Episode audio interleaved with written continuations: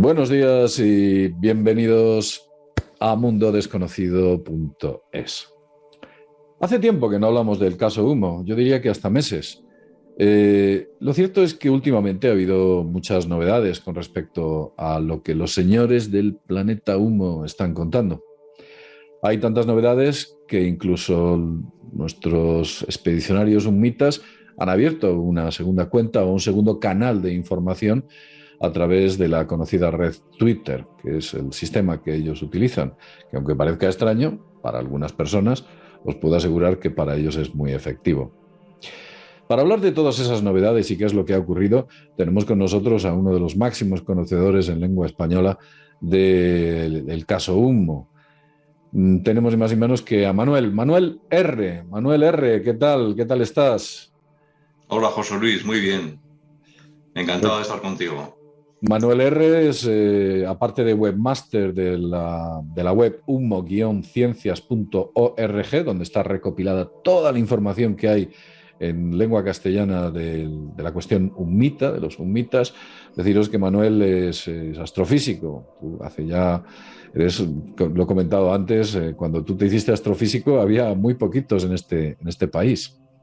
Pues sí, la verdad es que era una carrera entonces bastante extraña, no sé, no, había mucha gente. Yo la verdad es que es una cosa curiosa, porque yo realmente había empezado filosofía.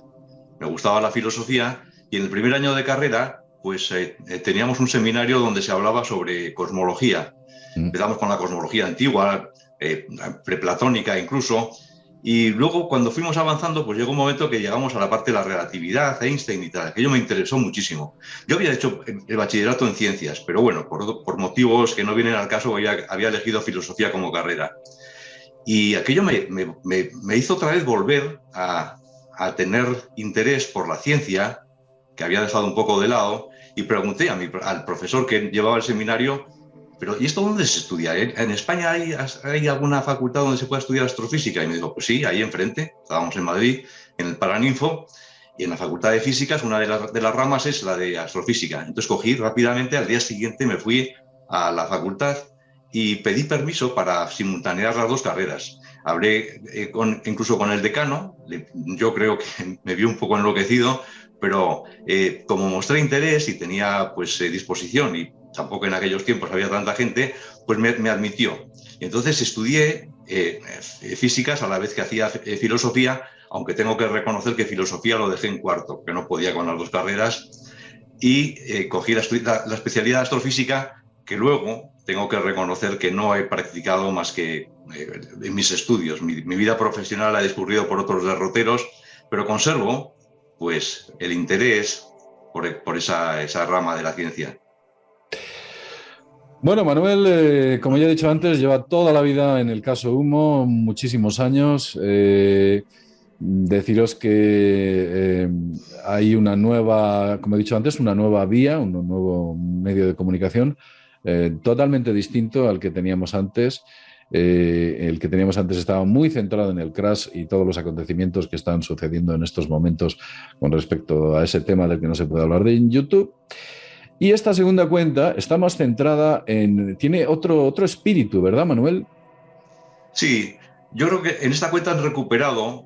Había inicialmente. Bueno, recordemos un poco, aunque tú lo has contado muchas veces, cómo se ha desarrollado esta eh, comunicación de nuestros amigos, yo les llamo así, con nosotros. Empezaron con una cuenta que se llamaba Oaxivo 6, hace ya en el año 2012 empezó, y nosotros contactamos con ella en el año 2014, a finales, y luego esa cuenta dejó de existir en el año 2015. En el año 2015 aparecieron dos cuentas, una que era Oyaga Yuyisa, que es la que acabas de mencionar, y otra que era Umotoa. Umotoa se ocupaba más de temas de exoplanetarios, así le llamaron ellos. Y esa cuenta luego se desapareció, la, cancelaron en el 2018. Bueno, pues esta nueva, que, llamamos 312 para abreviar, siempre buscamos abreviaturas, o AY 312, esta nueva cuenta pues recupera esa, eh, eh, la exposición de esa información, la información exoplanetaria. Y es muy interesante. Eh, bueno, antes de nada decir a la gente, y siempre lo digo, de que el caso Humo, que es una, estamos hablando de, unos expedicionarios que vienen de una lejana de una lejana estrella situada en la constelación de Virgo, denominada por nosotros malamente, que no debe ser hasta esa, Wolf 424. Eh, comentar que esto es algo que la gente no tiene por qué cogerlo como un dogma de fe, no tiene por qué creérselo, eh, puede verlo como una película de ciencia ficción o puede verlo como algo real o le puede dar una oportunidad o puede coger, cada uno es libre en este mundo de hacer lo que quiera. Yo personalmente le doy un 90, 85, 90% de posibilidades de que estos señores eh, son quienes dicen ser, vienen de donde dicen venir y por supuesto lo que nos están contando son cosas muy interesantes. ¿Tú qué opinas, Manuel? Sí, a mí me, gusta la actitud tuya yo, yo la comparto. Aunque mi porcentaje de creencia quizá lo pondría más alto, pero bueno, es una cuestión puramente subjetiva. Es que yo me obligo, me obligo a dudar. No me gustan, a mí no, el fanatismo no me gustan. El creer una cosa que no tenemos demostración, porque es que no, no nos han evitado, y lo han evitado conscientemente, de hecho lo dicen así, el darnos pruebas que podamos constatar. Entonces, bueno, pues eh, eh, es, me parece una prudencia razonable el conservar una duda. Si no, pues, y, de esa manera me obligo a, conservar un porcentaje de duda. La verdad es que es pequeño, pero hago, hago esfuerzos para dudar, para conservar esa duda que creo que es saludable. Bueno, vamos a hablar un poquito de esta nueva, de lo que nos están contando los señores de humo, que hay mucha gente que está ansiosa de ver qué es lo que están diciendo sobre nuestro pequeño universo y sobre la realidad que nos rodea más allá de nuestro, de nuestro planeta.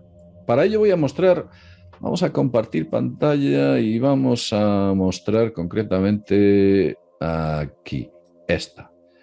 Concretamente esta, ahí está. Bien, esto que estamos viendo es la web de Manuel, es humo-ciencias.org. En el apartado donde pone cartas, en la parte inferior hay un sitio donde pone W5 y es ahí donde están los últimos tweets de Aixiboa, de, perdón, de, de 312. 312 eh, nos muestra aquí una fotografía que, vamos, una fotografía o una imagen digital que presuntamente este planeta verde es humo, ¿no? Sí, eso pretende ser. Vamos, pretende ser. Hemos deducido, ellos no lo afirman, pero fijaros en el, en el perfil suyo que está a la izquierda de la pantalla, se ve una constelación muy interesante, no, no es una constelación, una nebulosa muy interesante que es el resultado de la explosión de una estrella, y a la izquierda y derecha se ven dos planetas, un planeta azul que claramente identificamos como el nuestro, y un planeta verdoso. Ese planeta verdoso, pues eh, por el tamaño que tiene, que es ligeramente mayor que el nuestro, y por otros motivos, hay una carta en la que hablan de un planeta verdoso que parece flotar en el espacio, aunque nunca lo han dicho, hemos supuesto pues que hace referencia al suyo. Entonces, este, imaginamos que esto es una representación con poco detalle, se ve que, las nubes cubren toda la superficie para no darnos pistas de la distribución de, tierras y de mares, pero imaginamos que representa humo. Mm. Luego, además, es curioso porque en su perfil ellos muestran una, peculiar, eh, una, una, peculiar escena que es la llamada tabla esmeralda. ¿no? La tabla esmeralda es eh, esa famosa máxima donde venía recuperada de cómo es arriba, es abajo, eh, esas palabras de Hermes Trimegistro que parece ser que indican que todo en el, en el universo tiene su correspondencia eh, y que digamos que igual que, es los, átomos y tienen sus, por ejemplo, sus, órbitas, los mundos, los universos, y por supuesto las galaxias funcionan, digamos que a este nivel, ¿no? una especie de, como es arriba, es abajo. Nos sorprendió a todos que mostrara la tabla esmeralda, ¿no es cierto, Manuel? Sí, yo, la verdad es que es muy sorprendente. Estos señores, hay gente que le pone muy nervioso, y lo comprendo, ¿eh? que hablan muchas veces de una forma poco clara hay gente que dice, ¿por qué no hablan claro? ¿Por qué no dicen las cosas? Bueno, porque yo creo que estimulan, estimulan la reflexión. Es una manera de, hacernos eh, buscar, porque estar como el pollito con la boca abierta para que me den miguitas, pues es muy cómodo, pero no es una cosa saludable. Es mucho mejor buscar, buscar, indagar. Y en este caso yo creo, yo, mi lectura personal, ¿eh? de la tabla esmeralda tiene dos valores. Por una parte, si nos fijamos que esta, este, esta cuenta de Twitter, la de 312, hace referencia a nuestra relación con otros visitantes, con otras, con el, mundo exoplanetario que hay a nuestro alrededor, pues nos daría una indicación de que quizás este gran sabio, Hermes Trismegisto, que está en el inicio de todas las eh, grandes escuelas esotéricas, pues pudo tener un contacto con eh, alguna sabiduría exterior. Eso es una idea, pero la verdad es que no dicen nada de eso.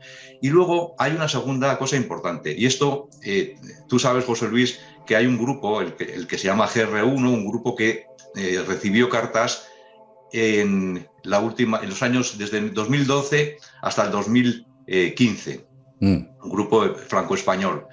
Pues hay alguna cosa en esta en esta tabla esmeralda, y no voy a decir qué, pero es una cosa que para los integrantes de este grupo les ha dado, les ha dado una información que sin duda alguna hace corresponder esta cuenta con pasadas eh, contactos que, hemos tenido, que han tenido este grupo. Entonces, para mí tiene esas dos funciones. Una, pensar que hacernos ver que Hermes Trismegisto quizás tuvo que ver con visitantes de exteriores y por otra parte decirnos, esta cuenta, vosotros que sabéis, os dais cuenta sin ninguna duda de que proviene de la fuente. Sí, efectivamente hay un nexo, hay un lazo, hay un nudo que claramente, bueno, hay muy poquita gente que lo puede llegar a conocer. Tú lo, sabes, José Luis, y es así. Eh, sí, efectivamente. Podemos decir que eh, eh, esta cuenta es real. Esta cuenta es real. Podemos decir. Yo no, no, nos cabe ninguna duda. son, son unos detalles que no vamos a entrar en ellos, pero que no dejan duda sobre la autenticidad de la fuente.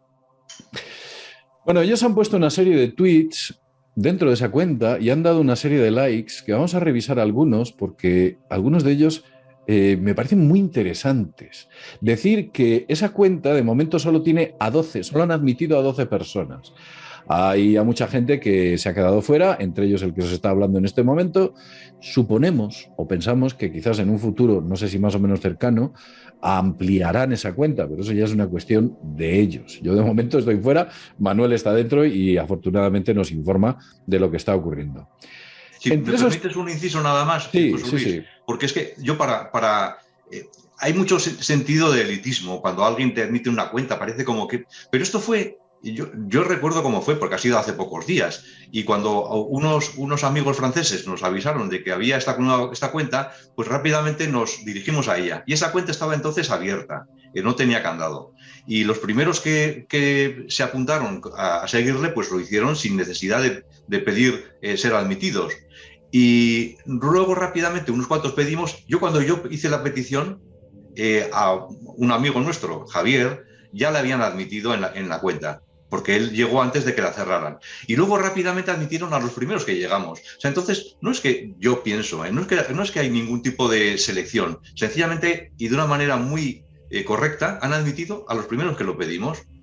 Eso es suerte, pero es una suerte nada más, ¿eh? ningún mérito. Eso es lo que yo he llegado a pensar. Por mi parte, quiero decir, bueno, pues mientras esté informado, eh, supongo que estas informaciones están trascendiendo. Ellos no han dicho nada en contra de que no se, no, se publiquen, al revés. Eh, la última información que tenemos es que las informaciones deben ser universales. Eso de tener exclusividad de información, creo que ni siquiera eh, les, haga les hubiera hecho mucha gracia. Vamos a, vamos a hacer un repaso con respecto a lo que dicen. Fijaos, en, en, concretamente el 2 de agosto de 2020, cuando esta cuenta mm, prácticamente no la conocía nadie, ellos hablan de, de que dentro de poco habrá una desclasificación importante sobre los hallazgos ovni. Y que, bueno, parece ser que cuando esa desclasificación se produzca, habrá un importante salto tecnológico en nuestro mundo. Eso es lo que parecen, parece, parece intuir ¿no? en lo que dicen aquí. ¿Hay algo más oficial y serio que esto? ¿Veremos de pronto un enorme salto adelante tecnológico cuando desclasifiquen y hagan públicos sus hallazgos sobre ovnis? ¿Mm? ¿Tú qué opinas? Sí, sí, exactamente lo que tú ves. Eh, parece que este es un, hay tantísimas cosas en, Internet, en Twitter, y este señor, quien sea, no sé, no, no sé ni no veo ni tan siquiera su nombre, pero el que manda el tweet, pues hace esta reflexión. ¿Hay algo más oficial que esto? Porque está haciendo referencia a un, eh, a un vídeo en el que hablan de que la, el, crash famoso del, ovni de Roswell, pues eh, proveyó, está, lo podéis ver en la, en la, parte en el cuadrado derecho de la pantalla, que pone enlace, ahí es el enlace al, vídeo que está en inglés, pero bueno, eh, lo, que hace, lo que dice ese, ese vídeo es que posiblemente se ha hecho retroingeniería para, tener, eh, para eh, a partir de los restos de las naves que cayeron en Roswell, pues construir naves más tecnológicamente avanzadas. Y esta pregunta que se hace este señor en función de este, de este vídeo de, de YouTube, pues 312 eh, le da un like que nosotros interpretamos como que sí, es así. Quiere decir que está de acuerdo en que posiblemente cuando veamos, cuando se llegue al disclosure, que parece ser, como ahora veremos, que está cercano, es muy probable que esa, esa retroingeniería que se ha hecho a partir de restos de ovnis pues vea la luz, porque no tendrán ya por qué ocultarla y veremos entonces lo mucho que ciertos gobiernos han avanzado tecnológicamente en este campo. Bueno, vamos a continuar. Vamos, aquí tenemos un personaje muy conocido dentro del mundo ovni, Bob Lazar. Bob Lazar es un físico eh, norteamericano que trabajó en Área 51, concretamente en S4. Bob Lazar estuvo allá por los años 80. Eh, Área 51 está cerca de Las Vegas y este hombre tuvo allí, bueno, vivió una auténtica odisea. Al final se tuvo que largar porque no podía, su tensión de nervios no podía soportar la, presión laboral que dentro de ese centro existía. Y sabía que para poder salvaguardar su propia integridad física, o tenía que eh, abrirse, salir fuera del armario, como si dijéramos, y decirle al público lo que estaba ocurriendo. Y si fue ni más ni menos que a una emisora de televisión que se llamaba, bueno, entonces una emisora de televisión de Las Vegas, no recuerdo el nombre, pero allí había un presentador que se llamaba eh, George Knapp, se llamaba George Knapp, y este señor salió allí contando que en, en, Área 51 se estaba utilizando ingeniería inversa, que es la que hemos hablado, se estaba, había ovnis, varios ovnis recuperados a raíz de una serie de crash, eh, también él estaba trabajando concretamente en el sistema de impulsión de estos ovnis a través de un, bueno, pues un presunto material que llamaban Elenium o algo así. Eh, y, y, este tipo le llegaron a borrar incluso los datos académicos. Menos mal que había amigos y gente que le conocía que no, no, este chico efectivamente es físico. Eh, parece ser que aquí están diciendo algo, ¿no? Que están diciendo que está diciendo la verdad. Efectivamente, eso, es lo que parece. Eres una, enciclopedia, José Luis. Te sabes todos los nombres y los sitios, la emisora de radio. Bueno, me, dejas estupefacto. Pero sí es verdad, eso parece indicar. ¿eh? Este Bob Lazar parece que, tú participó como ingeniero eh, físico en la, en, eh, la retroingeniería, en la ingeniería inversa, y luego cuando su moral le hizo pues hacerse a un lado y contarlo, pues le hicieron el vacío y le borraron su vida académica. Terrible. Pero sí parece que es cierto lo que decía ese señor, que hay mucha gente que pone en duda. Pues esto parece que lo avalan. Yo conozco la historia de Bob Lazar, le he visto varios reportajes sobre él, le he visto a este hombre hablar. Me parece que me parece una sinceridad absoluta. Eh, y bueno, efectivamente eh, es, quien dice ser. Ahora mismo tiene una empresa que se dedica a los componentes químicos. De hecho, ya el FBI ha, entrado varias veces a su empresa de una manera como, como que fuera una especie de, criminal. Bueno, ha tenido una auténtica odisea. Vamos a continuar, vamos a continuar adelante. Aquí, eh, ¿tú te acuerdas de la recepción aquella famosa de, del SETI que decía que habían recibido algo de Tau Ceti? Eh, y aquí, fíjate, le dan un like, ¿no? ¿Algún exoplaneta? Es curioso. Luego, sin embargo, creo, recordar, ¿eh? ahora no estoy seguro, pero creo recordar que más adelante, en esta misma eh, eh, serie de 312, descartan que exista vida inteligente alrededor de Tau Ceti. Pero ahora, ahora mismo no recuerdo. Si, vamos hacia adelante, quizás lo ven. Vamos hacia adelante. Aquí hacen unas una breve referencias con los famosos eh, UIP, eh, que son ahora los llaman así a los ovnis. Sí. Eh, les cambian el nombre, como sabéis, esto de rebautizar es una, es una norma, es la neolengua, que lo quieren cambiar absolutamente, destruir la antigua, la antigua lengua, pues hay que crear una nueva lengua. ¿no? Pues los UIP eh, de alguna manera avalan la existencia de esos ovnis. Aquí hacen referencia a un piloto o a un jefe de escuadrón que trabajaba en un portaaviones y que estuvo allí, tuvo la oportunidad de verlos. Él hace unos relatos muy extraños. Eh, aquí es la famosa grabación, no vamos a entrar dentro de detalles. Aquí hablan de, David Icke, también brevemente. El que quiera entrar en detalles puede entrar en la web de, de Manuel y verlo. Pero fíjate, aquí cuentan algo interesantísimo. Dicen, en este sistema solar, al margen del planeta Tierra, encontramos formas de vida simples en otros dos cuerpos. Venus no es ninguno de ellos, sin esperanza de renacer. O sea, Venus está muerto. ¿Cuáles pueden ser los otros dos, Manuel? Sí, bueno, Marte ya nos lo indicaron en las primeras cartas que se recibieron en 1966, ya desde el principio, en una de las cartas eh, más largas y muy divertida en algunos momentos, que es la de la, llegada de su cuerpo, primer cuerpo expedicionario a Tierra, nos cuentan que al llegar a nuestro sistema, pues hicieron una búsqueda en los planetas del sistema solar y que en vieron que todos, que ninguno de ellos contenía vida. Sin embargo, luego dicen, posteriormente hemos comprobado que en Marte existe vida eh, unicelular y pluricelular vegetal sencilla.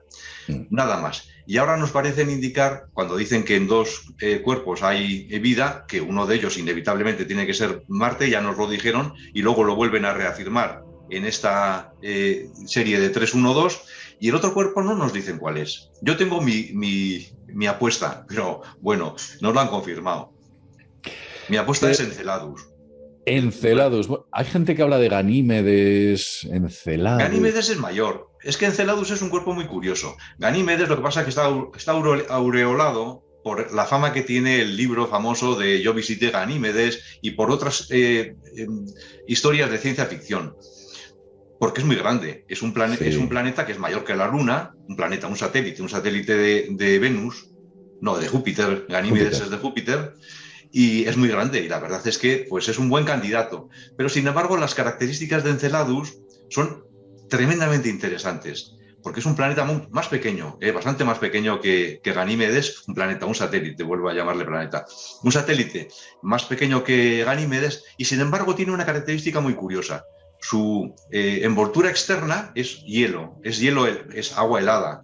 Y sin embargo, su, núcleo conserva un calor residual importante que hace que ese hielo, esa capa de hielo, no sé de cuántos kilómetros es, está flotando sobre un mar líquido. El tener eh, agua líquida, esa es la característica primordial que necesita la vida para existir. Y en pocos planetas, en ninguno, aparte de la Tierra, y en muy pocos satélites hemos detectado agua líquida. Y mm. Enceladus, desde luego, es el que tiene una cantidad de agua líquida no mayor, pero, eh, pero sí muy importante y sobre todo caliente además. Hay géiseres que salen en el polo sur de Enceladus y que son los que además proveen de materia el, anillo E de, Saturno. Bueno, oh. ese es mi candidato nada más. Es posible, es posible, además tiene sentido, porque siempre han vinculado el agua a la vida, el agua a la vida. Y, sí, el agua y la vida parece que es. El agua es. Eh, lo dicen otros eh, presuntos extraterrestres, concretamente eh, los de, eh, no sé si eh, me desvío al hablar de esto, pero los de los aliados de la humanidad, creo que tú has hablado alguna vez de ellos, ¿verdad? Sí, alguna vez. Pues hablan de que cuando vienen otros visitantes a este planeta se les salen los ojos de las órbitas al ver tanta agua. Esto es una, es una auténtica maravilla. La cantidad de agua que tenemos, que tiene nuestro planeta es sorprendente, agua líquida.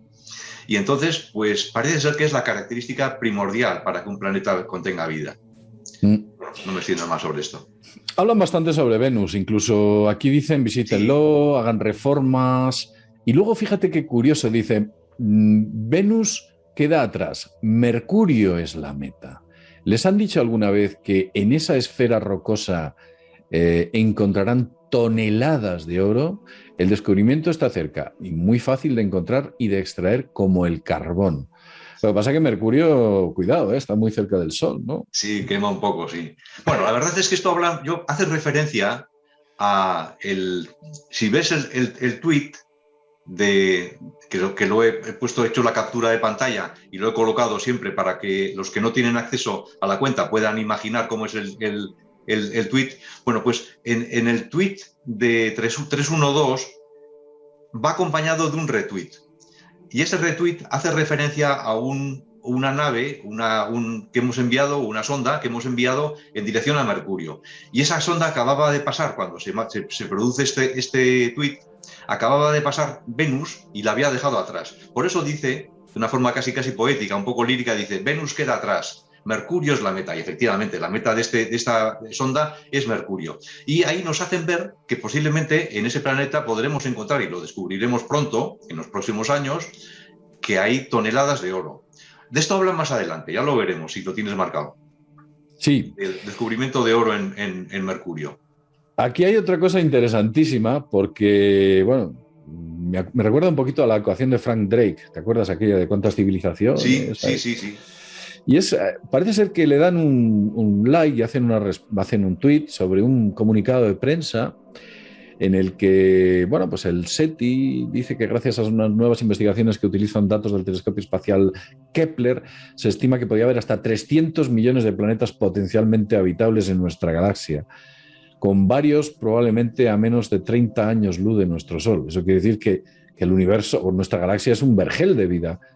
Y además, aquí ponen algo, ¿no? Dicen, sí, esta es efectivamente una estimación bastante buena si se incluye incluso las formas de vida más simples, estimamos que 27 millones de ellas constituyen un ecosistema real con organismos autopoéticos, multicelulares interactivos, incluyendo a 1.2 millones de civilizaciones eh, humanas más o menos avanzadas.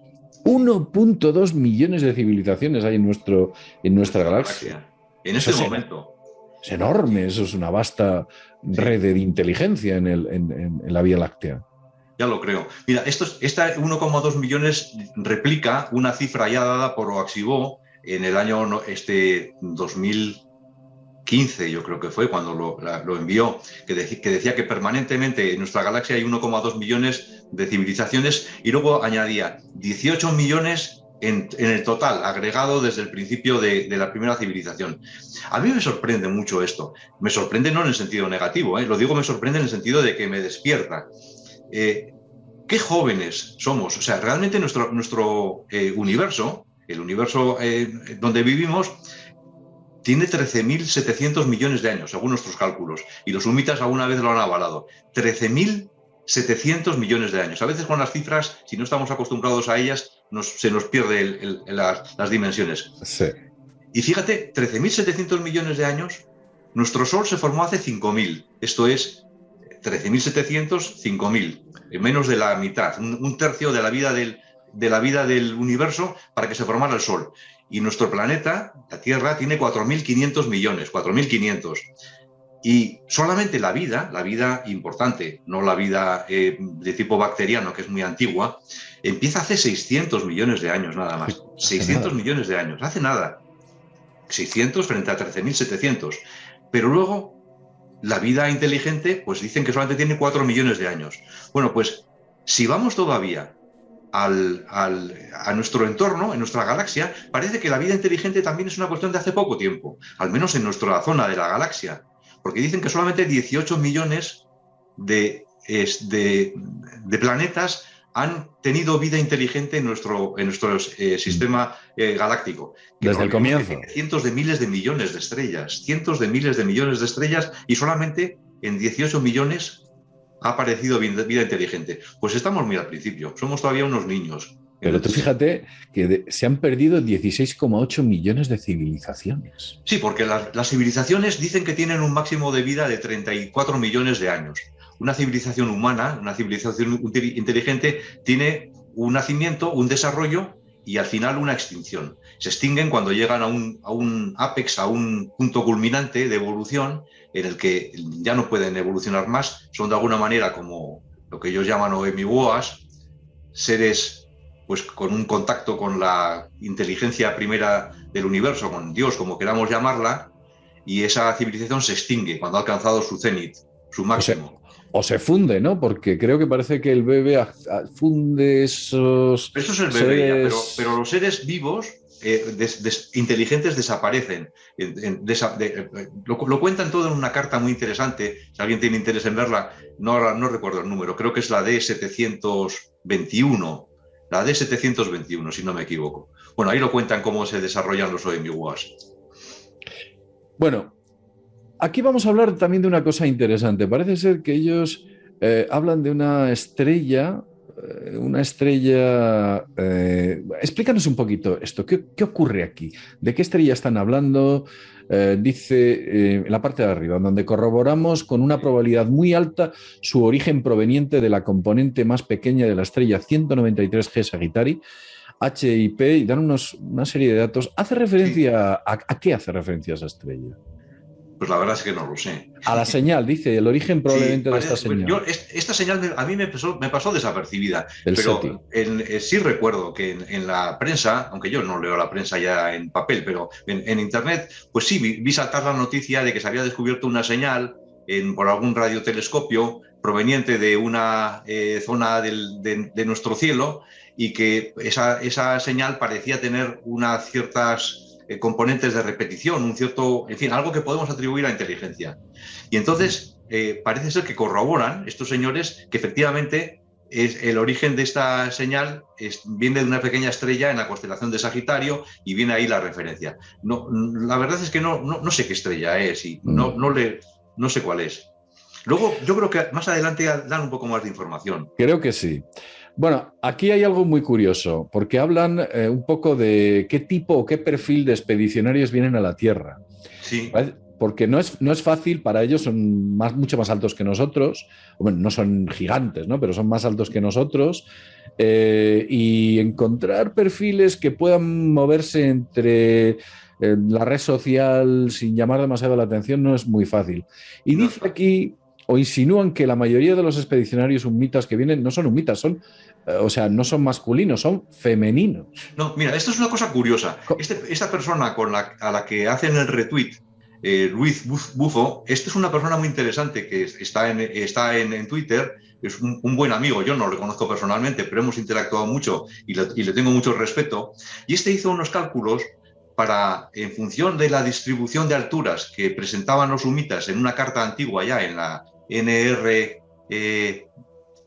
15, yo creo que fue en la NR 15, una carta recibida en Francia, pues en función de la distribución de alturas pensaba que la cantidad de personas que cumplían con los requisitos de altura máxima que ellos ponían en otra carta para hombres y para mujeres, era mucho menor el porcentaje de, hombres que podían cumplir ese, ese criterio de, de, tener una altura menor que esa que la de mujeres. Por eso él decía, lo más probable es que las tripulaciones que vienen a Tierra vengan, eh, tengan en, una, sean, mayoritariamente femeninas. Y aquí 312 parece desengañarle, parece decirle, no es, no es exactamente así, aunque, aunque el cálculo es muy importante y es muy relevante, sin embargo, eh, tengan ustedes en cuenta que la mayoría de, la, de las OEMIs, de los humitas, eh, o humanos, como les gusta a ellos que les llamemos, de los humanos que, que vienen a Tierra, no interactúan con ustedes, están en bases en las que estudian,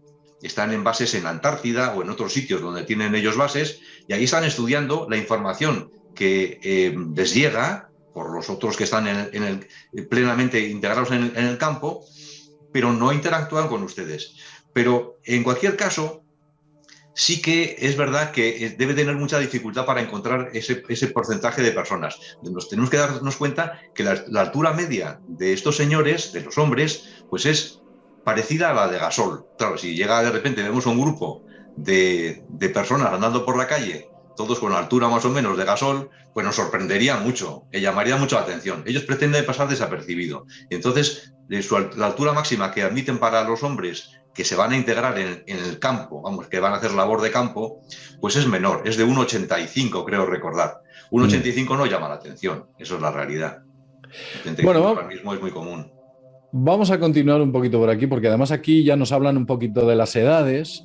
De sí, dicen que para conseguir eh, cumplir con ese criterio de, altura de la gente, de la, del porcentaje de la tripulación, de, sus de, los, su, destacamento en tierra que tienen labores de campo, que para cumplir ese requisito de altura, lo que hacen es coger a gente muy joven, porque dicen que ellos, su desarrollo físico continúa hasta los 25 años en los hombres, y las mujeres hasta los 22 años. Con lo cual, si traen a gente entre 18 y 25 o 18 a 22 para el caso de las mujeres, pues son todavía gente que no ha completado su desarrollo y en ese rango de edad les es más fácil el encontrar a gente que cumple el criterio de, estatura, porque son todavía más bajos, no han llegado a su altura definitiva. Pero los humitas que se mezclan con nosotros, los humitas de campo, no son todos, como tú bien has dicho. Hay muchos que están en bases que pueden tener. La mayoría están, en, bases. Y luego también no creamos que todos los que están eh, cumplen ese criterio de mínimos, sino supongo yo que son los que más se mueven, no sé cómo llamarlo, los que están más en interacción con los seres humanos. Humitas de campo, ¿no? Vamos a llamarlos. Los que hacen labor de campo, los que están visitan museos, se dedican a, meterse en sitios, en ministerios para colocar eh, imagino yo, pues esas bolitas que ellos llaman uruegua y que sirven para eh, captar información. Bueno, pues toda esa gente que se mueve con completa libertad dentro de nuestra sociedad, pues para pasar desapercibidos los, eligen más bajos. Pero eso debe ser un porcentaje de un 10, un 20% únicamente de la gente que está en tierra. Los sumitas tenían antes una base en Groenlandia, pero ahora están en otro sitio, ¿verdad, Manuel? Sí, se fueron a la Antártida, es curioso. Decían que en Groenlandia estaban encontrando dificultades a la hora de entrar y salir, porque son zonas muy vigiladas. No olvidemos que la OTAN y, por supuesto, Rusia y, en fin, todas las potencias tienen ahí muchísimas zonas de fricción y están permanentemente pasando aviones y de, con radares, todo. Y ahí, pues, decidieron migrar a un sitio más tranquilo y se fueron a la Antártida y ahí dice que es donde tienen su base principal ahora. Además, la Antártida, como es tierra de nadie. Además, exactamente. Hay una zona, es Terra Nullius, creo que se escribe así o se dice así. Tierra de nadie. Es bonito ese, sentimiento. Además, lo dicen ellos con mucha. Eh, ahí, hacen mucho énfasis en ese, en ese Twitter, que es uno antiguo ya, es uno de Oaxivo 6, en el que dicen que tienen derecho a permanecer en esa zona.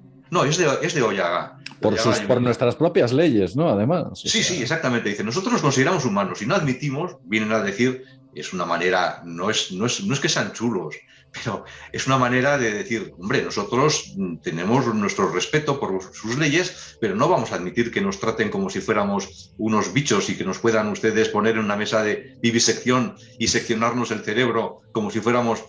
Dice, no, nosotros exigimos el trato como personas lo exigen, aunque no, no se lo hemos dado, por supuesto. Y en mm. ese sentido, como personas que son, tienen derecho a estar en esa tierra nurius, en esa tierra de nadie. Aquí en este tuit hay algo curioso porque ellos tienen muchas formas de arte en su planeta y una de ellas eh, ha, salido como una especie de guijarros de colores con los que eh, embellecen jardines, eh, incluso sus casas, carreteras, caminos. Carreteras al uso no tienen, No, carreteras, pero tienen otra, otro tipo de cuestiones. Y habla de los iegosá, que, que son los iegosás son otros humanos, pero que no tienen algo, ¿no? Que viven en no, no, no, son humanos, es un, es un animal. Ah. Eh, animal parece algo despectivo para unos eh, bichos tan desarrollados como los yegosá, pero yo les llamo yegosa, perdona si no lo digo igual. Pero bueno, que esto como no tiene acento no sabemos. Pero el, los Yegosa nos lo han presentado en algunas cartas, son este, unos antropoides eh, más desarrollados que nuestros gorilas o que nuestros chimpancés, altos, dicen que tienen un pelo de color blanquecino dorado y, que viven con ellos en, el planeta. Entonces hay los Yegosas salvajes que viven en la parte superior del planeta y luego tienen unos otros que llaman aga yegosa, aga significa domesticados o bajo vigilancia, pues los aga yegosa son unas, unos cuantos eh, yegosa que ellos de alguna manera domesticaron e integraron dentro de su red social y que viven con ellos, y, pero son animales, no tienen alma, no son seres que pueden actuar libremente, aunque eso sí, son mucho más inteligentes incluso que nuestros, nuestros eh, primates, que nuestros eh, chimpancés o gorilas, que son muy listos. ¿eh? Bueno, aquí esto es gracioso porque sabes que hay un, israelí, un israelí que estuvo vinculado a la inteligencia, que ha escrito un libro. Y este hombre pues ha tirado de la manta y ha dicho, bueno, pues que efectivamente hay contactos con seres extraterrestres, que hay bases en otros mundos. Y él habla de una federación galáctica. Entonces, eh, parece ser que se hace un lío, este israelí o no lo entiende bien, y aquí le corrigen, ¿no? Dicen, no, eso de, Federación Galáctica. fíjate, es curioso, lo de la Federación Galáctica lo han, eh, desestimado eh, ya en, varias veces. Es, muy lógico que nosotros eh, tratamos, interpretamos lo, nuevo, lo que no conocemos, en función de nuestras propias formas de, organizarnos. Entonces nosotros pues estamos muy acostumbrados, que tenemos una serie de países, pues forman una federación o un frente común o una asociación de, naciones, como queramos verlo. Entonces nos, es muy eh, intuitivamente fácil de eh, imaginar que los pueblos que nos visitan, los pueblos eh, fuera de la Tierra, pues estén organizados en una federación. Bueno, pues los sumitas nos dejan claro que eso no existe, aunque sí existen agrupaciones entre algunos de ellos, pero no existe una federación galáctica, una cosa formal de ese tipo. Mm. Aunque sí, es verdad que ellos mantienen relaciones de, hermandad casi con unos cuantos pueblos. Sí, mira, aquí además lo explican. Es un ex jefe del programa espacial israelí que también estuvo en inteligencia. ¿eh? eh que es así como se llama, un distinguido y respetado científico dentro de toda la comunidad internacional, oye, que diga algo así en un libro y que tire de la manta, es decir, alguien así con esa reputación, eso tenía que haber salido en todos los grandes medios de comunicación. Sí. Y, habla, y hablan de emplazamientos que parece ser que existen en, en algunos sitios, incluso en Phobos, uno de los satélites de Júpiter, de Marte, ahí le han colocado una, hay una baliza que, dice poco más o menos, una baliza que han colocado seres de otros mundos que dicen que ese planeta está bajo custodia, están bajo la presencia de un planeta habitado bajo custodia, que se refieren a la Tierra, porque es habitado bajo custodia. ¿Y, quién nos custodia? Los amorales, ¿no? No, yo no, yo al revés, yo lo he entendido en el sentido contrario. Yo he entendido que hay una... De, hecho, ellos hablan en varias ocasiones de unas razas que ellos no han llegado ni tan siquiera a contactar, aunque sí las han detectado, su, de, que ellos llaman eh, razas tecnológicamente muy avanzadas y que parecen vigilar nuestros planetas, y que son los que han intentado incluso disuadir a ciertas razas amorales de interactuar con nosotros, aunque en algún caso no lo consiguieron. Pues ellos lo que, lo que parece que dicen es que esta raza no lo dicen expresamente aquí, ¿eh? pero sí dejan entender que hay eh, colocados en los sistemas estelares que albergan vida, hay colocadas balizas, eh, señalizadores, diciendo que hay vida y, en los casos en los que no quieren de una manera tajante esos seres más avanzados que haya un control por parte de otra raza que se adueñen de nuestro planeta a alguien, lo que lo ponen es bajo custodia. Cuidado, este planeta está custodiado y no vamos a permitir que nadie eh, eh, intervenga de una manera, eh, en fin, sin, sin avisar. Y eso es mm. lo que dicen. Aquí hay otro dato muy importante. Sí, yo creo que van por ahí los tiros. Hay otro dato muy importante porque mm, alguien le pregunta, ¿hay alguna base moderna o antigua en la Luna? Y dicen lo siguiente, Ustedes ya conocen las estructuras que destacan en la Luna, señalando las instalaciones subterráneas. También han descubierto las estructuras de anclaje erigidas en Fobos.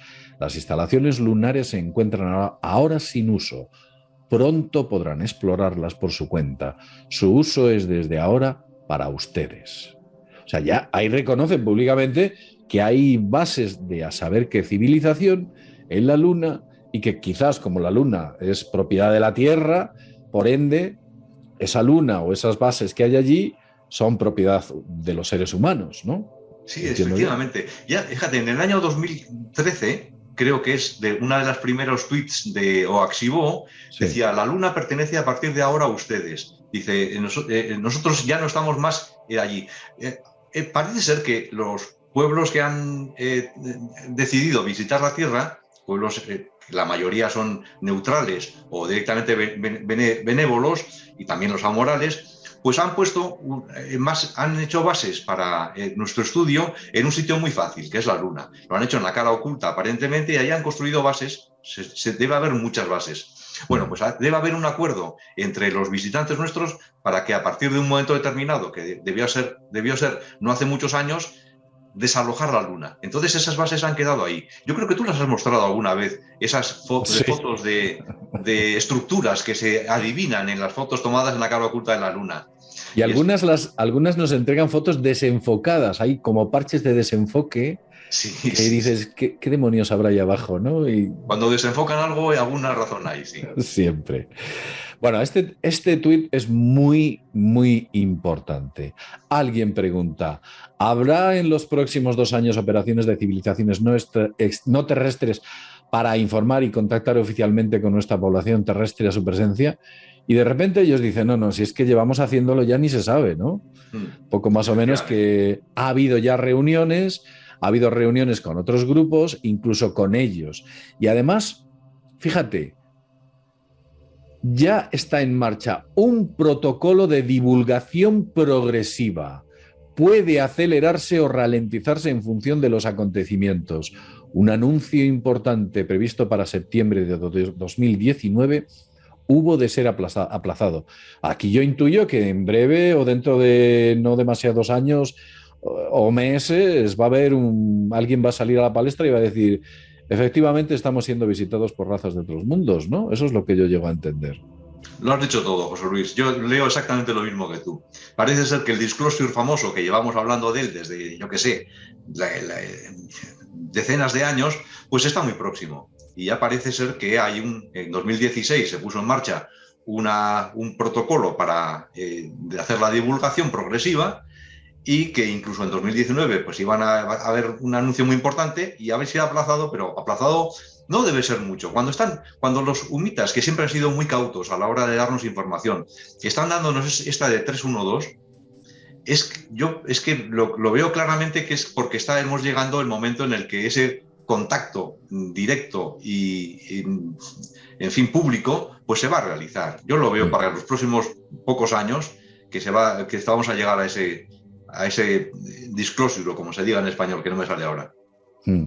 Aquí habla sobre que, bueno, pues eh, eh, oficialmente dicen que, bueno, que, se habla sobre unas divulgaciones, sobre contactos con otros seres extranjeros, unos dicen que no, otros que sí, y sin embargo los sumitas responden, oiga, mire usted, ya son muchas razas las que han hablado con ellos, con sus altos organismos, e incluso nosotros, ¿no? Poco más o menos, ¿no? Tratan de, decir aquí. Luego aquí vamos a continuar un poquito más para adelante. Aquí, esto ya lo contamos en alguna ocasión, de que desde hace aproximadamente unos 35.000 años nos vienen visitando, concretamente la raza de los reptiles, ¿no? Parece ser los reptilianos. Fíjate, fíjate, José Luis, este es un tema importante porque efectivamente la raza más antigua que nos visita, de las que, de las que nos siguen visitando, ¿eh?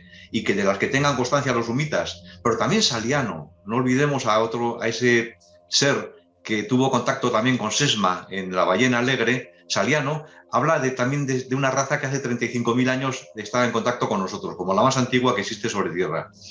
Pues esta, esta raza eh, muchos suponemos, como tú, yo, yo opino igual que tú, que son, eh, los, reptilianos. Sin embargo, no creas que todos, no lo dejan claro, porque hay otras personas eh, dentro de nuestro grupo, tú, lo sabes, que opinan que no, que probablemente esta raza que interactuó con nosotros en el pasado, concretamente en Mesopotamia, en Egipto y en otros sitios, pues mm, piensa que no tiene que ver con los reptilianos. Pero a mí, a mí me parece claro que sí, que esta, esta raza antigua que lleva 35.000 años visitándonos es la de los reptilianos.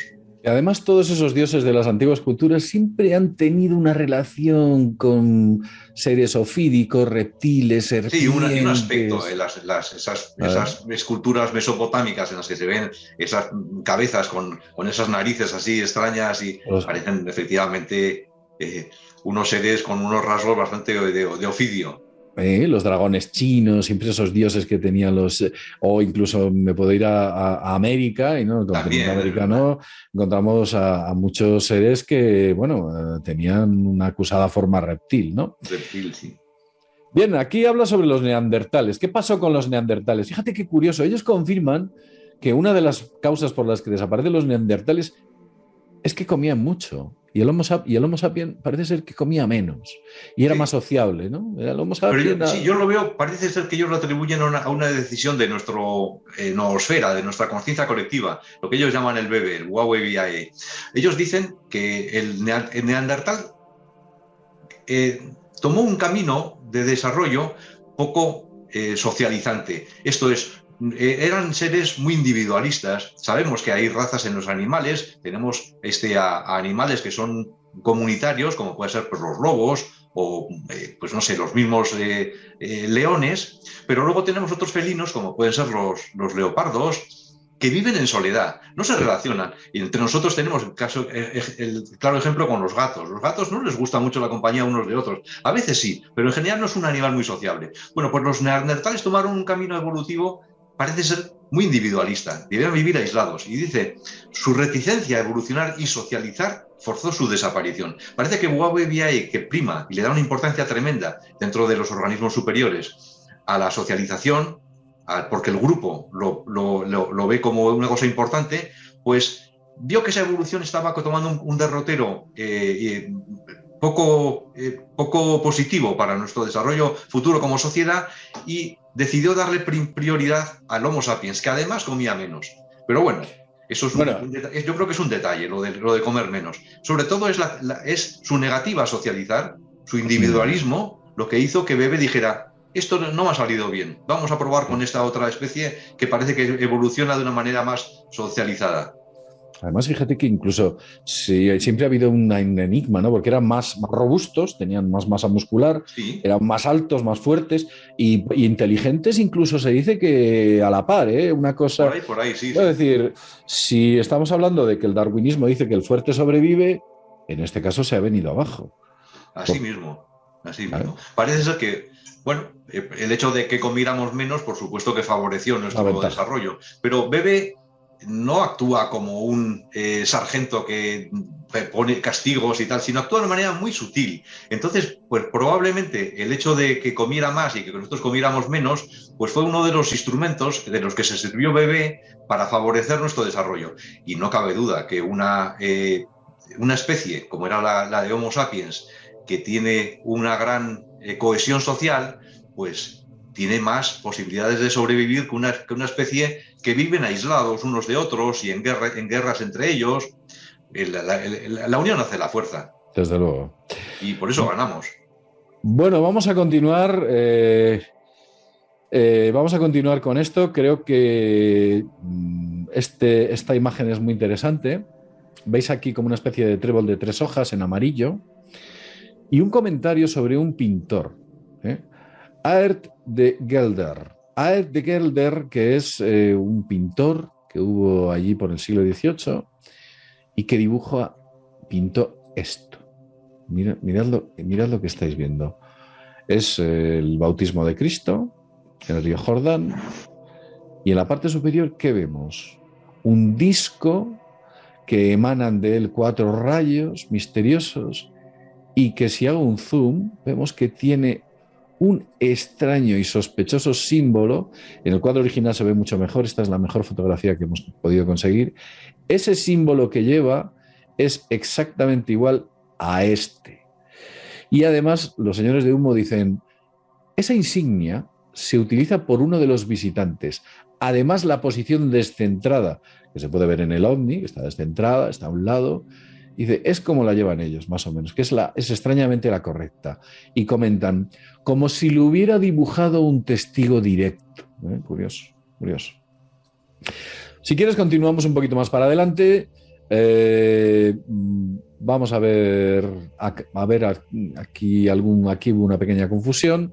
Son una serie de datos. Eh, esto sobre la estrella Tau, Tau, próxima Centauri B, de la que hablamos antes, sobre el SETI.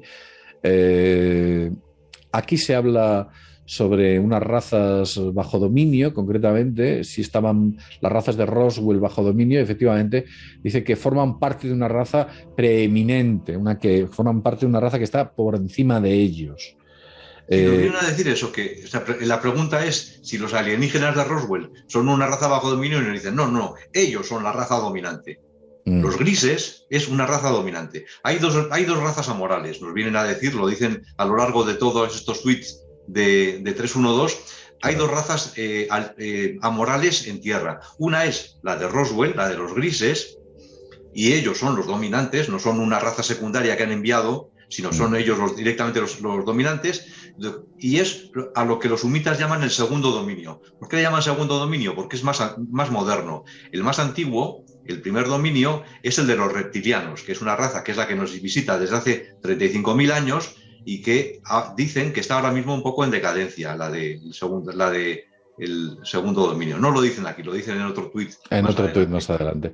Esta es la famosa imagen que conocemos sobre los grises, macrocéfalos, ojos grandes, eh, cuerpo débil, o que parece débil, ¿eh? porque dicen engañosamente frágil. Engañosamente frágil ¿eh?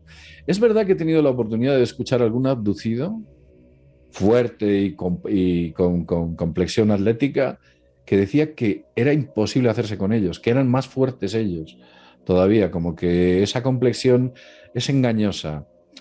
Aquí hablan sobre, fíjate, de esto voy a hacer un vídeo más adelante explicando este mapa estelar tan interesante que aquí muestran.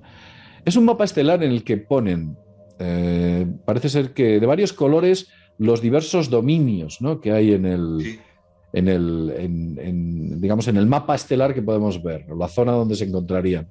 Hay cuatro dominios. Cuéntanos un poquito de qué se tratan esos cuatro dominios. Sí, es, muy interesante. Aquí hacen una, para enseñarnos más o menos, aunque ya lo dicen, que esto es una forma aproximada. ¿eh?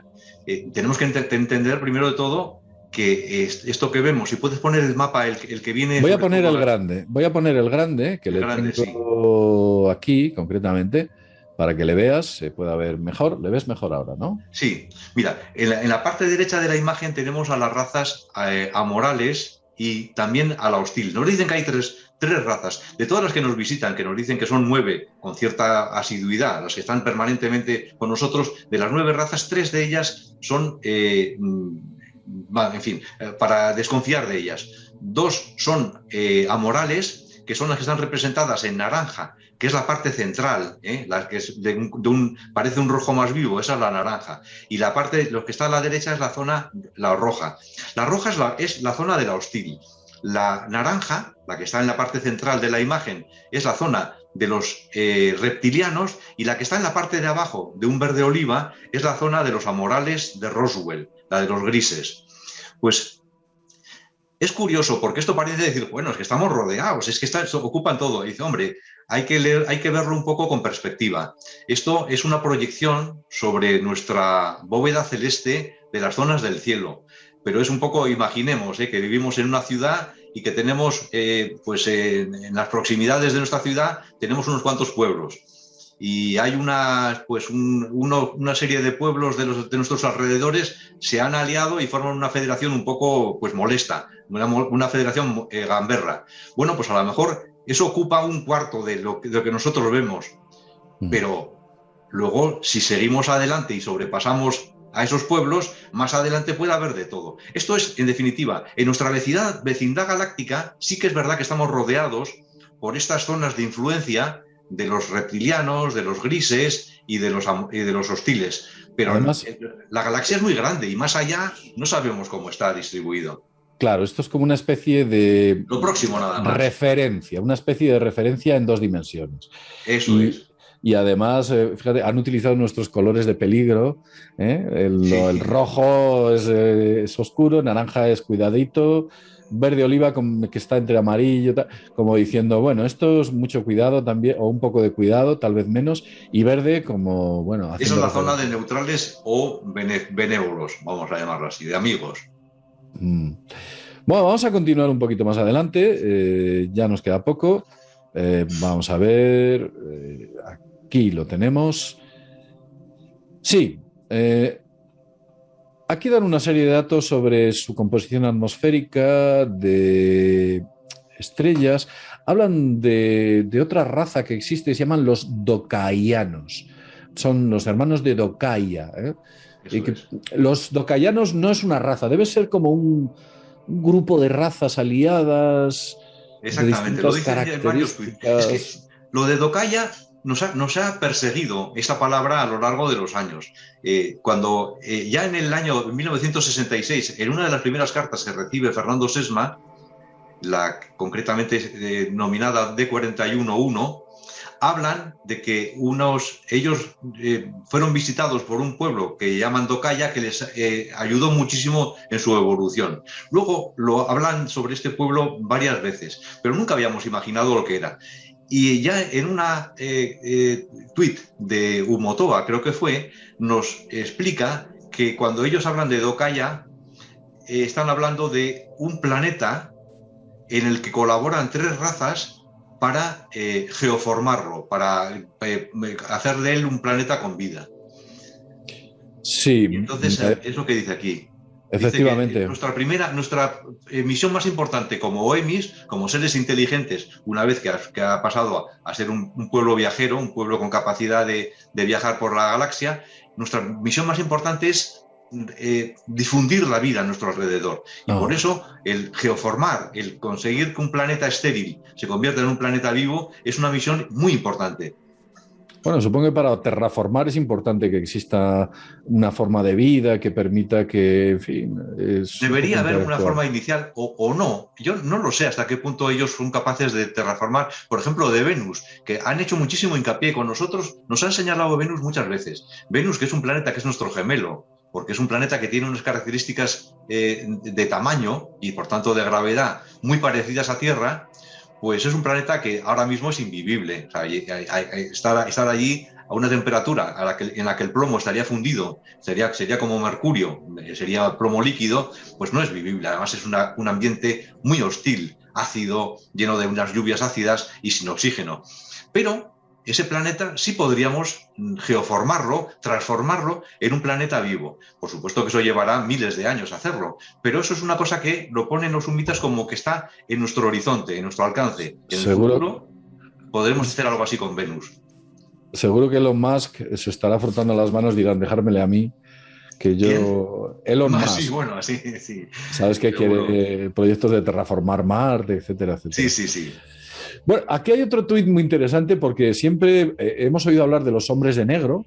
Los hombres de negro es una figura eh, que bueno, que lleva apareciendo desde los años 50, hace ya muchísimos años, a ciertos ufólogos que se dedicaban, bueno, pues a la investigación del fenómeno ovni, como puede ser, pues no sé, ahora mismo no, no, no, no, me viene ningún nombre a la cabeza, pero ha habido muchos. Fabio Cerpa escribió un libro sobre, sobre ello, concretamente, Los hombres de negro.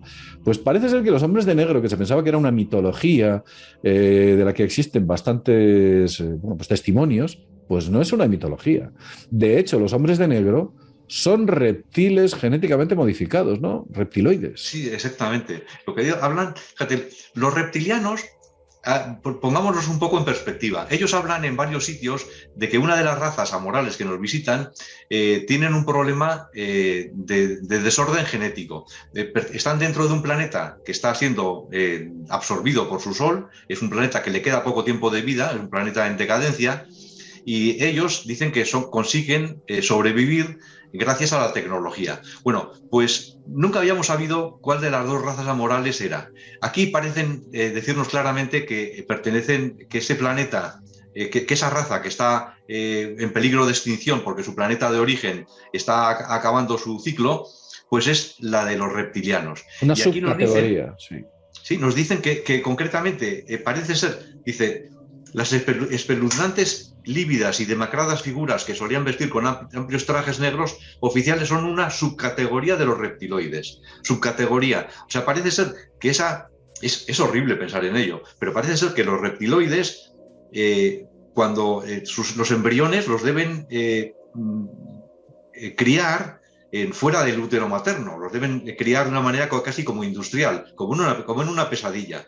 Y ahí deciden qué embriones son viables para producir un reptiloide de nivel, vamos a llamarlo así, y luego hay otros embriones que ven que no tienen, no van a desarrollar un ser muy inteligente ni muy, eh, en fin, eh, biológicamente interesante, y entonces los, los desarrollan para una especie como de clase inferior, una clase de un rango inferior estéril.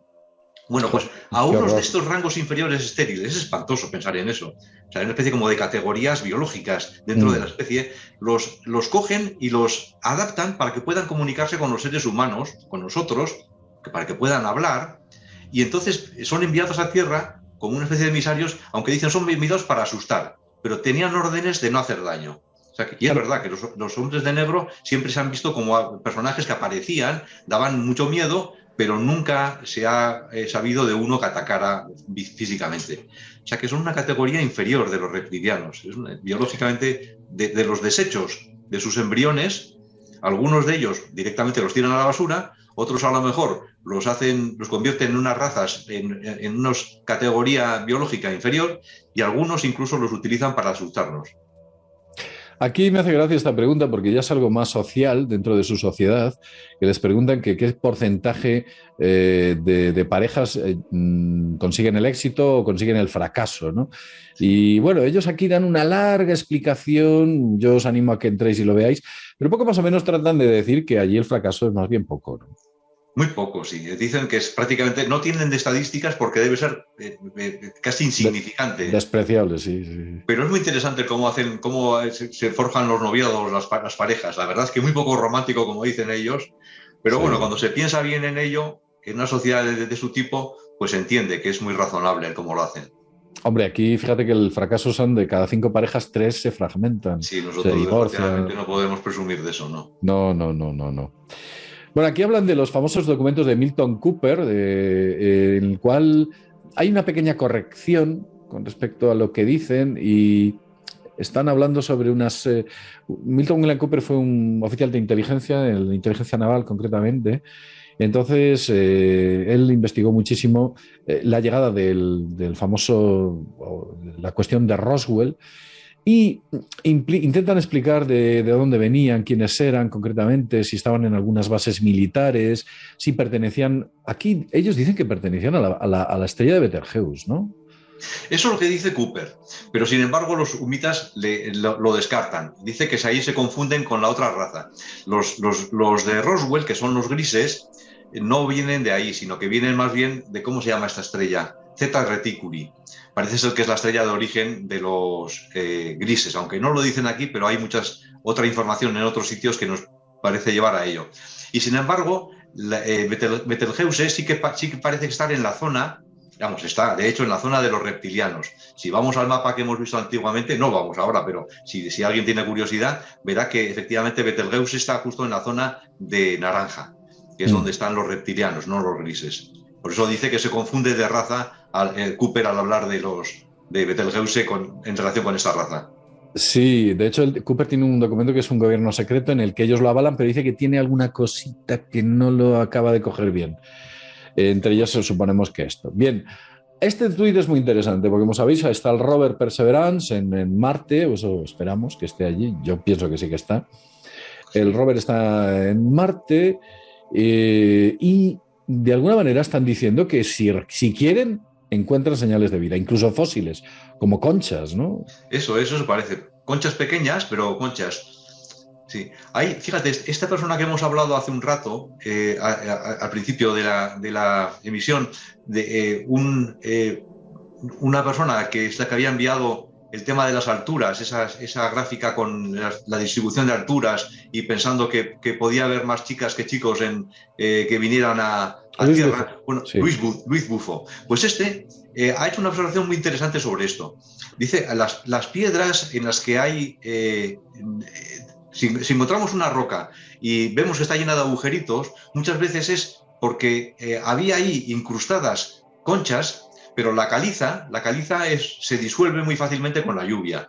Por eso los karst, sabemos que las zonas de roca caliza están llenas de agujeros. Bueno, pues eh, es, cuando vemos una roca con muchos agujeritos, muchas veces podemos pensar que es que eran rocas que tenían eh, incrustaciones de restos de, de, conchas o de, o de, animales con, con una caparazón calizo y que luego al, al, con la evolución del tiempo, pues ha ido disolviendo esa caparazón calizo y han quedado dos agujeritos. Pues es verdad que encontramos, yo creo que fuiste, ¿no, lo señalaste tú, eh, José Luis, hace poco? Eh, bueno, vamos a ver, esos agujeros se producen...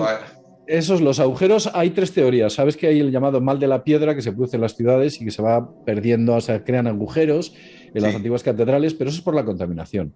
Como que motas ah, de contaminación. Ah, eso era otra cosa, era, otra, otra, opción que es la de que sea, falso. Y luego otra teoría. Ya, no me meto, yo sí creo que sí han llegado, pero bueno. Otra teoría es que efectivamente, bueno, además no tenemos más que ir a cualquier mar, a cualquier costa, y cuando ves las rocas de las playas, ves que están llenas de esos agujeros, que se están viendo claramente en las rocas de Marte. Y ahí pues nadie dice nada de la NASA. En cualquier caso, sí parece que lo vamos a ver dentro de poco. Hmm. pues es posible que descubramos o que descubra este Perseverance eh, pues rocas eh, este, o, restos de, de, conchas. Lo veremos. Bueno, aquí hacen una referencia, hemos hablado ya. fíjate, es que incluso escriben en, qué líricos son estos humitas, los vemos muchas veces como unos eh, puramente científicos, una raza tremendamente fría, pero no, ellos hablan de sí mismos como unas personas de una emocionalidad muy grande y muy, muy, eh, muy emocionales y les gusta además la lírica. Fíjate, esto en, español no se aprecia, pero en inglés está escrito en verso, es una cuarteta mm. y dice que en Mercurio, no, no hay en Mercurio en Mercurio, pero sí oro. En, en charcas polvorientas, dicen pozas polvorientas. Yo lo he traducido como pozas, pero una, una traducción alternativa es charcas. Charcas es más eh, intuitivo desde el punto de vista de visual, pero tenía miedo de que se pensara que había agua en, con lo de charcas y, en Venus no hay, no hay que digo, en, Mercurio no hay, no hay agua. Por eso puse pozas. Luego dicen, en el inhóspito Venus hasta ahora la vida no ha existido, nunca ha existido Venus, aunque sí podemos terraformarlo en el futuro quizá, pero nunca ha existido. Y dice, de Marte por favor aléjense, preserven y protejan su potencial. Si nosotros llegamos allí, si lo hacemos a lo bestia como lo hacemos en general, y sobre todo porque no sabemos, somos un pueblo muy, muy todavía muy joven, pero es posible que contaminemos Marte, contaminemos con nuestras bacterias, con nuestra vida, y eso pues va a hacer que el potencial que pueda tener Marte de desarrollarse autónomamente, pues lo, lo, torzamos. Y luego hablan, y es muy curioso que lo tienes ahí subrayado tú, es lo de que lo que hemos dicho al principio, ese o ya ese satélite o planeta más alejado en el cual hay una, hay una abundancia de vida bastante inesperada. Veremos cuál es. Yo les he preguntado si es Enceladus, no han contestado, pero bueno, Dicen, busquen, busquen cuidadosamente la baliza. Eh, eso de baliza, sí. Es como algo que dejan una, clave, ¿no? Busquen cuidadosamente la baliza. Ellos pues usan la palabra beacon. Beacon. Ellos usan la palabra beacon, ¿no? Que es baliza. Beacon, sí. Beacon es que se puede traducir por baliza, por faro, por señal, señalizador. Baliza eh, tiene un sentido, es, la baliza suele ser en los mares, pero encontramos balizas señalizando eh, zonas, pues, eh, y en ese sentido, pues tiene, nos, da una, nos, imaginamos algo eh, eh, extrapolándolo al espacio en vez de al mar como señalizadores, una especie de faro, un, emisor de, información que no sabemos de qué tipo, pero que cualquier raza, raza, viajera que surge, surge nuestro sistema solar, pues inevitablemente lo va a detectar. Mm. porque ellos emitirán en una forma tecnológica, no sé si será en el rango de las eh, frecuencias gravitacionales, yo imagino que será así, que cualquier raza eh, viajera inevitablemente lo va a detectar. Y entonces va a ver primero que hay una baliza, tanto en la Luna como en Phobos, que le dice no se acerquen a ese planeta azul porque ese está bajo custodia, prohibido. Y otra que le dicen aquí hay vida, aquí hay vida. En definitiva, es como, como cuando vemos en Google Maps que está lleno de señalizadores, pues algo parecido han debido dejar estos eh, los, antiguos eh, visitantes de inteligencias muy, muy desarrolladas, han debido dejar sembrada eh, nuestra zona de la galaxia con beacons, con señalizadores que dicen aquí hay vida, aquí aléjense, hay, sitio peligroso, busquen, vayan hacia allá. En fin, yo me lo imagino así, como señalizadores diciendo con mucha información para los pueblos viajeros. Y luego ya el último, el último que ha sido el día 5 de marzo, hace muy poquito. Hace muy poco, sí. Sí, ellos hablan de las relaciones cuando se encuentran con una raza nueva, ¿no? Dicen, bueno, mm, poco más o menos que eh, ellos dicen la cortesía neutral es el uso común, o sea que lo estrictamente cortés y ya está. La reciprocidad es la norma. Y los agresores, o sea, si alguien eh, entra con instinto de agresión, reciben un merecido castigo, ¿no? Porque además, como hay alianzas, quiero decir, el que se porta mal le van a dar todos. Eso parece, y eso es una cosa esperanzadora. Cuando habla de que los agresores son expulsados y las víctimas son protegidas, parece ser que es una norma que en vigencia dentro de eh, esa no federación, porque no hay ninguna federación, pero sí hay normas no escritas que todos respetan, que es que no permiten una, agresión de una civilización a, un pueblo eh, que no tiene capacidad de defenderse por sí mismo, porque todavía no se ha desarrollado tecnológicamente, no permiten una agresión. Entonces, por mm. eso muchas veces nos dicen, no se preocupen de los hostiles, así como de los amorales, que vienen con malas artes, pero que en definitiva no nos van a hacer daño, un daño físico, sencillamente nos van a pues lo que hemos hecho nosotros, con, lo que ha hecho eh, Europa con tantos pueblos, ¿no? Someterlos, aprovecharse. Pero bueno, eso lo consideran que no es un daño físico. Entonces eso no es una agresión. Pero cuidado, eh, si alguien agrede, aquí es cualquier pueblo que es viajero tiene derecho a proteger, vamos, tiene obligación de proteger al, al pueblo eh, tecnológicamente menos desarrollado y de expulsar a los agresores. Sí, además aquí hubo un intento, ¿no? Una especie de Independent Day, intentaron en una gran ciudad de África, una importante ciudad de África, y creo que le salió muy mal la jugada, ¿no? A la raza parece ser que sí, parece ser que los, que los hostiles eh, fueron llamados, a, pero con mucha fuerza, eh, una llamada de atención, por, se supone que por ese pueblo que vigila, del cual los humitas no han tenido contacto, pero sí lo conocen, y saben, eh, conocen su inferioridad tecnológica porque así lo dicen, que una vez se sintieron observados por un resolutivo, dicen, de frecuencias eh, gravitacionales de tal finura la carta muy que se sintieron inferiores tecnológicamente y no tuvieron más, más, remedio que hacer lo que ellos llaman la ovoleida, que es la desaparición de nuestro espacio tridimensional para, para evitar ser eh, observados. Entonces, a, a, ese pueblo, que no parece que tiene intenciones en absoluto eh, negativas, pero sí vigila, ellos le tienen mucho respeto. Mm. Y parece ser que es el que cogió a la nave esta del hostil y los, los, los hizo desaparecer. Pues sí, bueno, pues eh, hasta aquí hemos llegado con eh, la cuestión de las últimas novedades de humo, que son un montón, porque hacía mucho que no hablábamos de ello. Sé que muchos ahora mismo estarán preguntándose, oye, ¿y el crash? ¿El crash? Yo recuerdo que ellos dieron una fecha límite del mes de abril, del mes de abril. ¿eh? Así que desde hoy que usted, usted está viendo el vídeo hasta, incluso yo me atrevería a decir que primeros de mayo, abril, estén ustedes preparados que quizás algún día nos podemos levantar con una desagradable sorpresa. ¿No es así? Desgraciadamente así es, y eso no parece que podamos evitarlo. En fin, José Luis. Bueno, pues nada, Manuel, ha sido un placer estar contigo, un placer tu compañía, tu sabiduría y por supuesto tu altísimo conocimiento del caso Humo, que eh, por supuesto eres uno de los que más eh, saben en, en, lengua castellana y bueno, pues es un uso y disfrut es disfrutar eh, tu sabiduría y repartirla entre todos nosotros. Manuel, muchas gracias por habernos hecho compañía. Tú sí que sabes, José Luis. Un abrazo muy fuerte. Bien, y nada más. Como siempre decimos, sin más, desde mundodesconocido.es nos vemos en el próximo videoprograma. Hasta pronto.